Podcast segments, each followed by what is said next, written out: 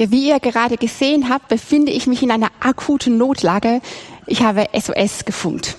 Und damit meine ich jetzt nicht, dass ich hier gerne von der Bühne gerettet werden will, weil ich so aufgeregt vor der Predigt bin, sondern es geht mir natürlich um dieses Zeichen SOS. Wusstet ihr, dass es dieses Zeichen noch gar nicht so lange gibt? Das gibt es erst so seit ja bisschen über 100 Jahren als einheitliches Notrufzeichen. Und vorher war da ein totales Durcheinander. Jeder hat so sein eigenes Ding gemacht. Und dann hat man eben dieses Zeichen eingeführt. Das war kurz, einprägsam und sogar ungeübte Funker konnten das ja sehr schnell funken. SOS. Und ich glaube, jeder von euch kennt Situationen, wo man mal ganz schnell SOS funken muss und Hilfe braucht. Das fängt an bei Kleinigkeiten, zum Beispiel war ich vor ein paar Wochen mit unseren Kindern bei Ikea, natürlich Click und Collect. Und äh, wir haben einen Schrank für unseren Jüngsten gekauft. Der war ziemlich äh, groß und ähm, ich hatte alle vier Kinder dabei. Das heißt, mein Auto war eigentlich schon mit den Kindern voll. Und dann brachte mir die Mitarbeiterin einen ja, Einkaufswagen gefühlt voll mit großen und ziemlich schweren Paketen. Und ich habe mich wirklich bemüht und meine beiden Großen haben mir auch geholfen, irgendwie diese Pakete da jetzt in dieses Auto um die Kinder rumzukriegen. Und wir haben das einfach nicht geschafft. Bis dann so ein freundlicher Kunde, der neben mir wartete, meine stillen und heimlichen SOS-Rufe gehört hat und sich erbarmt hat und mir geholfen hat. Und tatsächlich war ruckzuck die Pakete im Auto und alle vier Kinder passten auch noch rein und wir konnten nach Hause fahren.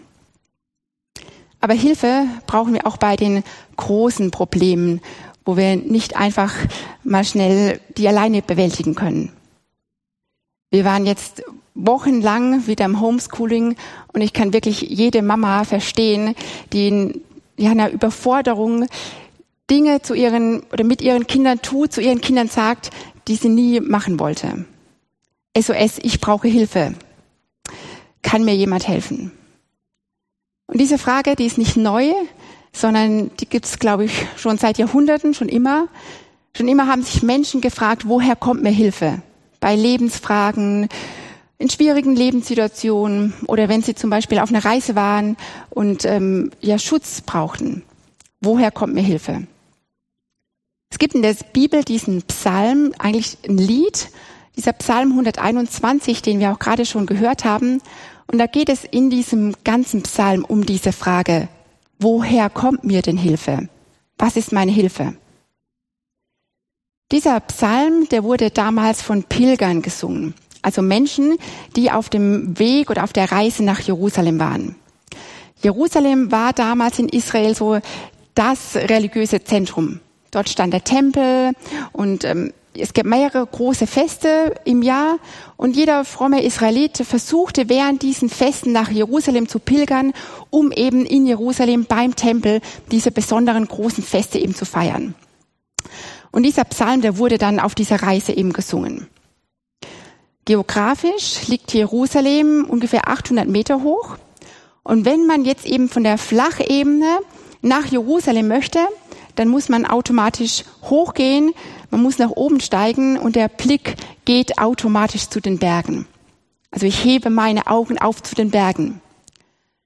Auf diesen Gipfeln, auf diesen Berggipfeln, da standen auch damals schon Gipfelkreuze. Das waren natürlich keine Kreuze, so wie wir sie heute kennen, sondern das waren so ja, Tempelchen und Kultstätten und verschiedene äh, Kultheiligtümer, die eben dort oben auf diesen Bergspitzen standen und wie unsere Gipfelkreuze heute auch den Blick so auf sich lenken. Die alten Religionen, die so um das Volk Israel herum gab, die hatten ganz klare Vorstellungen.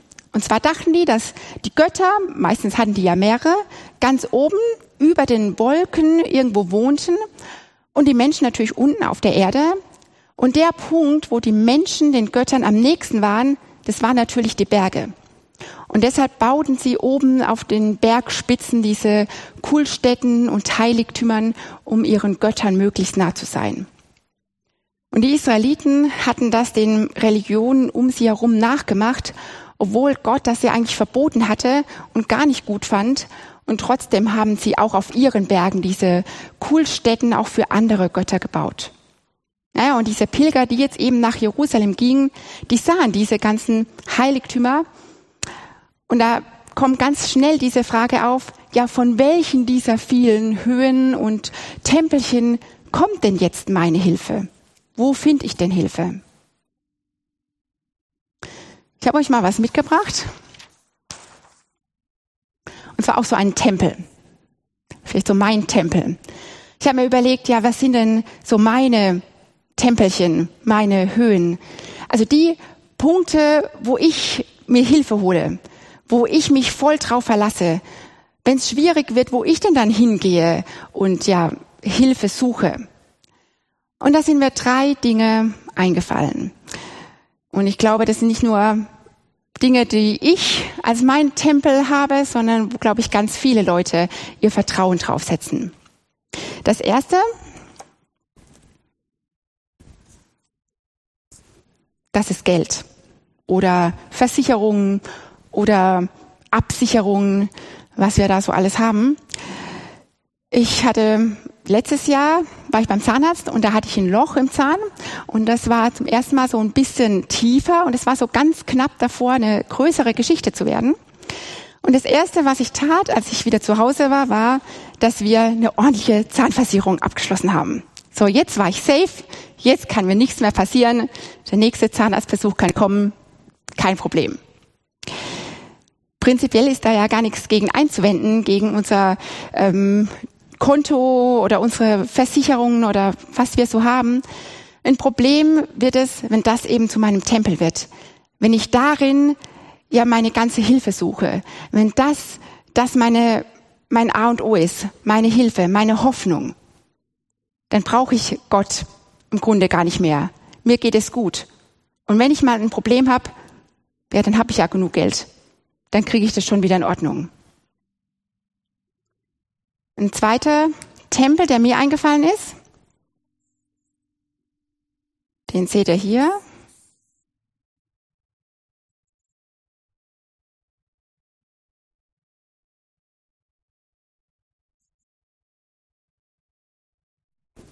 Das bin ich selber. Oder genauer gesagt, meine Fähigkeiten, mein Können, auch meine Gesundheit, das, was ich so kann und was ich habe und was ich bin ich habe das bisher immer alleine hingekriegt. Ich habe das geschafft. Ich bin jung, ich bin stark, ich bin gut ausgebildet. Ja, warum soll ich das denn jetzt nicht auch hinkriegen? Natürlich schaffe ich das. Und noch ein dritter Tempel ist mir eingefallen. Dafür habe ich euch das mitgebracht. Eine Palme. Und ähm, diese Palme, die steht so für unseren Urlaub, zwei, drei, vielleicht vier Wochen im Jahr, auch für unser Wochenende, für den Feierabend am Ende des Tages. Und zwar steht die Palme dann dafür, wenn diese paar Stunden Feierabend oder das Wochenende das ist, worauf ich voll zähle, wenn das meine Hoffnung ist, wenn das der Punkt ist, woraus ich meine ganze Kraft, meine ganze Energie für meinen ja, stressigen Alltag ziehe, wenn ich dafür lebe, für meinen Urlaub, wenn ich dafür arbeite, damit ich mir diesen Urlaub, diese Erholung leisten kann. Wenn das meine Hilfe ist für meinen Alltag. Ja, was sind denn so deine Tempel, deine Höhen, deine Heiligtümer? Was ist das, worauf du deine Hoffnung setzt? Worauf du total vertraust? Corona hat so mit einem Schlag sämtliche unserer Tempelchen zerstört. Gesundheit ist vielleicht nicht mehr, Urlaub schon lange nicht mehr. Die Fähigkeiten reichen plötzlich vielleicht auch nicht mehr aus, um Job und Homeoffice und Homeschooling und was auch immer alles zu managen. Ja, und bei manchen sind auch die Finanzen eingebrochen. Woher kommt mir denn jetzt Hilfe?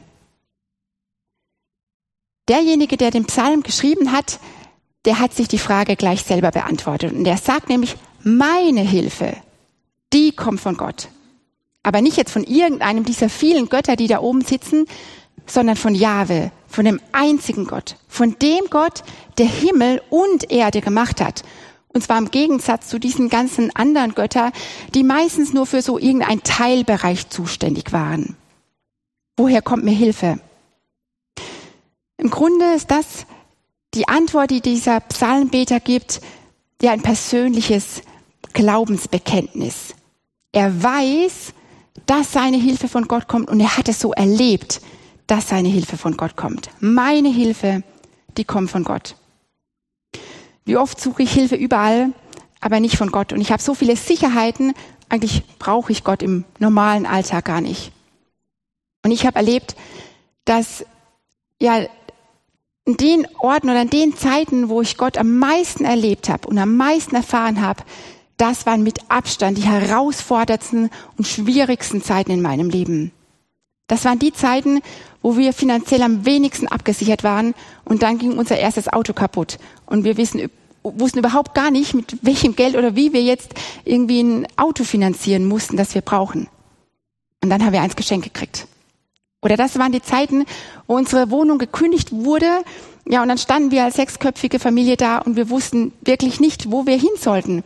Und ich habe das Umzugsunternehmen bestellt und habe gesagt, so, wir wollen dann und dann umziehen, wir buchen euch, aber ich kann Ihnen nicht sagen, wohin es geht.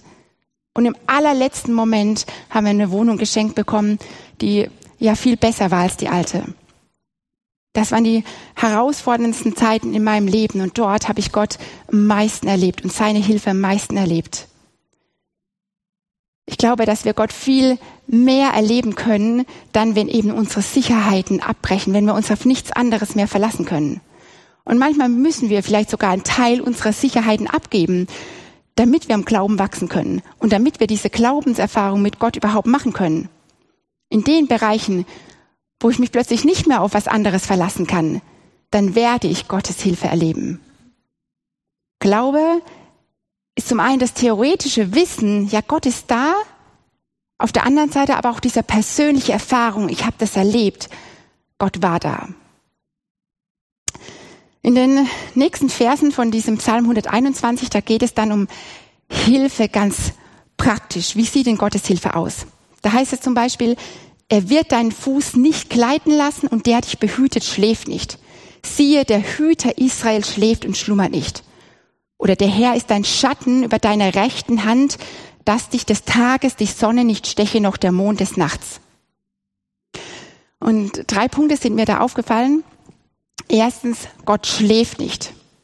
Gott passt rund um die Uhr 24 Stunden auf uns auf.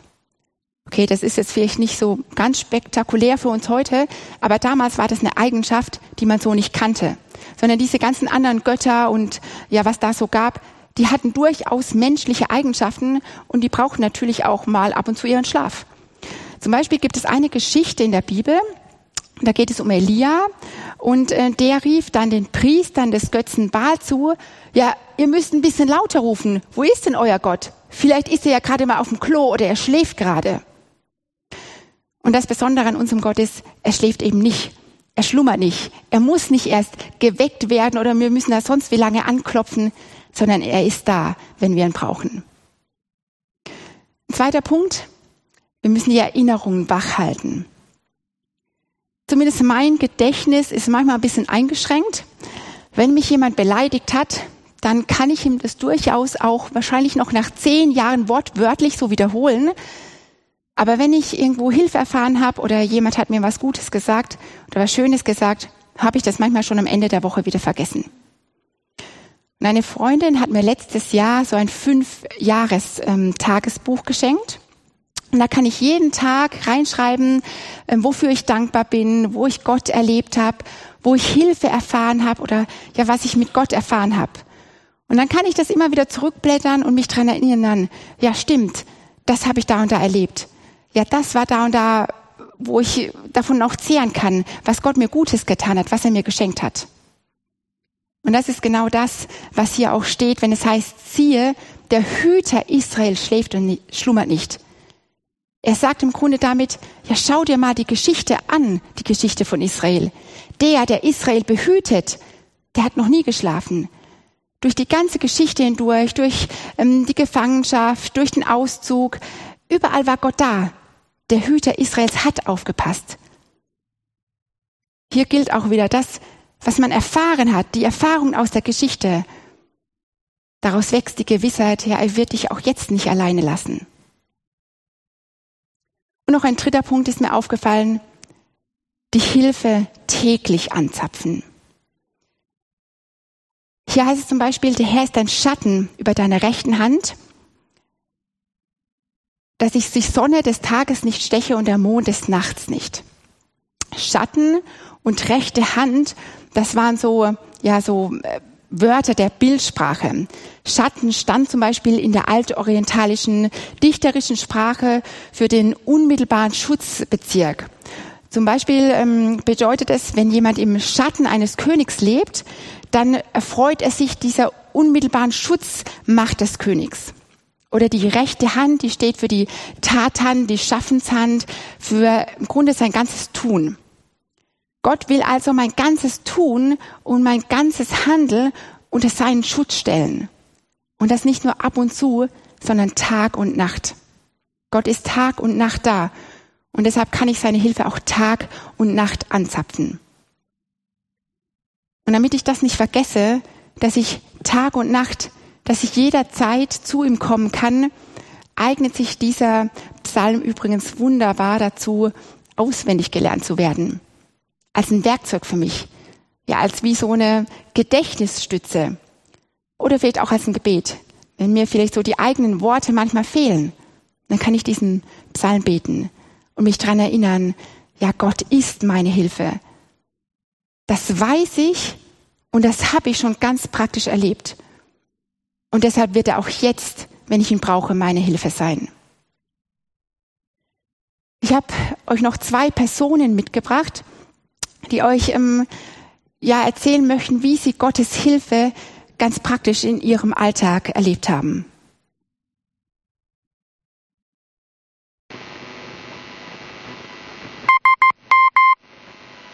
Gott im Alltag erleben.